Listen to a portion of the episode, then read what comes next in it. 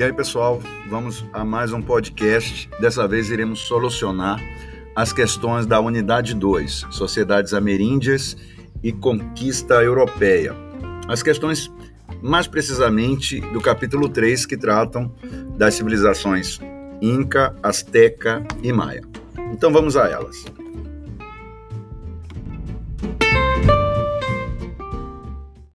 Então vamos à primeira pergunta. A primeira pergunta diz o seguinte: A guerra tinha algum sentido religioso para os astecas? Sim, a resposta é sim. Geralmente se faziam guerras para obter é, prisioneiros de guerra que seriam sacrificados em homenagem aos deuses. É interessante que a segunda questão ela avança nesse, nesse assunto. A segunda questão é qual é o significado dos sacrifícios humanos praticados pelos astecas.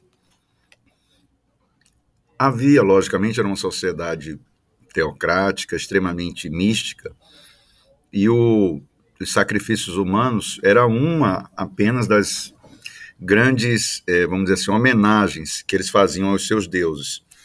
No caso aí, sobretudo, os sacrifícios humanos eram em homenagem ao sol. Vamos à terceira questão. A pergunta é a seguinte: os maias organizaram um império semelhante aos dos astecas e dos incas? Ó, no século XIV houve o princípio de um novo império maia, quando eles se organizaram na península do Yucatán, depois de terem saído do sul do México. Mas só que esse novo império maia, ele teve curtíssima duração. Na verdade, era uma reunião de três cidades, Mayapã, Xintzé e Uxmal. E ela teve, como eu falei, pouca duração, que não dá para comparar com o, a grandeza tanto do Império Inca quanto do Império Azteca, tanto em longevidade quanto em tamanho e poderio militar. Ok? Então, o que vai prevalecer mesmo entre as civilizações, a civilização maia, vai ser o, a existência de cidades-estados. A quarta questão pede para indicar exemplos de avanços da agricultura no México, Azteca e no Império Inca. Lembre, no Império Azteca, nós vamos ter o surgimento das chinampas, que eram uma espécie de ilhas artificiais no, no lago Texcoco, onde eles começaram a aterrar o, o lago para fazer a agricultura. No caso Inca, nós temos os chamados terraças que na verdade eram é, terraços, né? Eles esculpiam a montanha, faziam terraços na montanha, objetivando o cultivo em altas altitudes. A quinta questão pergunta: qual era a língua falada pelos incas? Dê um exemplo de palavra nessa língua. A língua inca era chamada Quichua que ainda é muito popular em alguns países daquela região, como Bolívia e Peru. E um exemplo dessa língua, de uma palavra ori originária dessa língua, é mate, de erva mate. Vamos à próxima. O que significa a palavra Tlatoani? Olha, Tlatoani vem do idioma antigo asteca, o Nahuatl.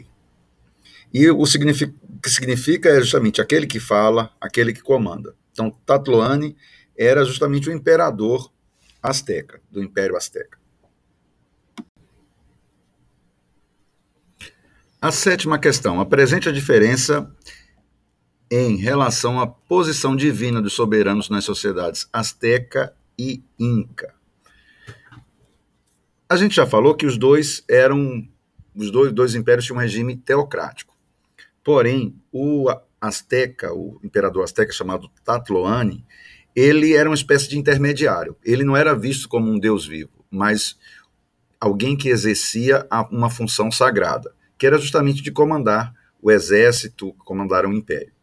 Já o, no Império Inca, o Sapa Inca, o imperador, ele sim era visto como um, um deus vivo, filho do sol. Ok? Oitava questão. Qual a relação entre a grandeza dos templos e palácios astecas e incas e as comunidades camponesas do México e do Peru, respectivamente. Ora, esses templos e palácios astecas e incas, eles só puderam ser construídos, na verdade, graças ao recrutamento dos camponeses. Os imperadores exigiam no Império Azteca a, essa instituição é chamada Quatemil e no Império Inca a Mita. Dentro da, dessas instituições, Quatemil, Quatequil e Mita, o imperador exigia que as comunidades agrícolas camponesas trabalhassem na construção desses grandes templos, assim como também naquelas outras obras ligadas à agricultura. Vamos à nona questão. A nona questão é para analisar uma frase, saber se ela é. Aliás, analisar o porquê dela ser falsa. Então a frase é a seguinte: a riqueza e a variedade dos objetos de ouro produzidos pelos astecas indica que aquela sociedade apreciava o luxo e valorizava metais preciosos. Pessoal, ela é falsa porque esses objetos feitos de ouro, né, pelos astecas, eles tinham um uso apenas cerimonial nos cultos religiosos, lógico. Então, eles apreciavam o, o ouro mais pelo seu brilho, pela sua solidez, do que necessariamente ele é, ter essa visão de algo valioso, como os europeus tinham, né, como metais preciosos para o comércio. Tanto que no, no Império Azteca, eles utilizavam como moeda corrente ou produtos ou a semente lá do cacau.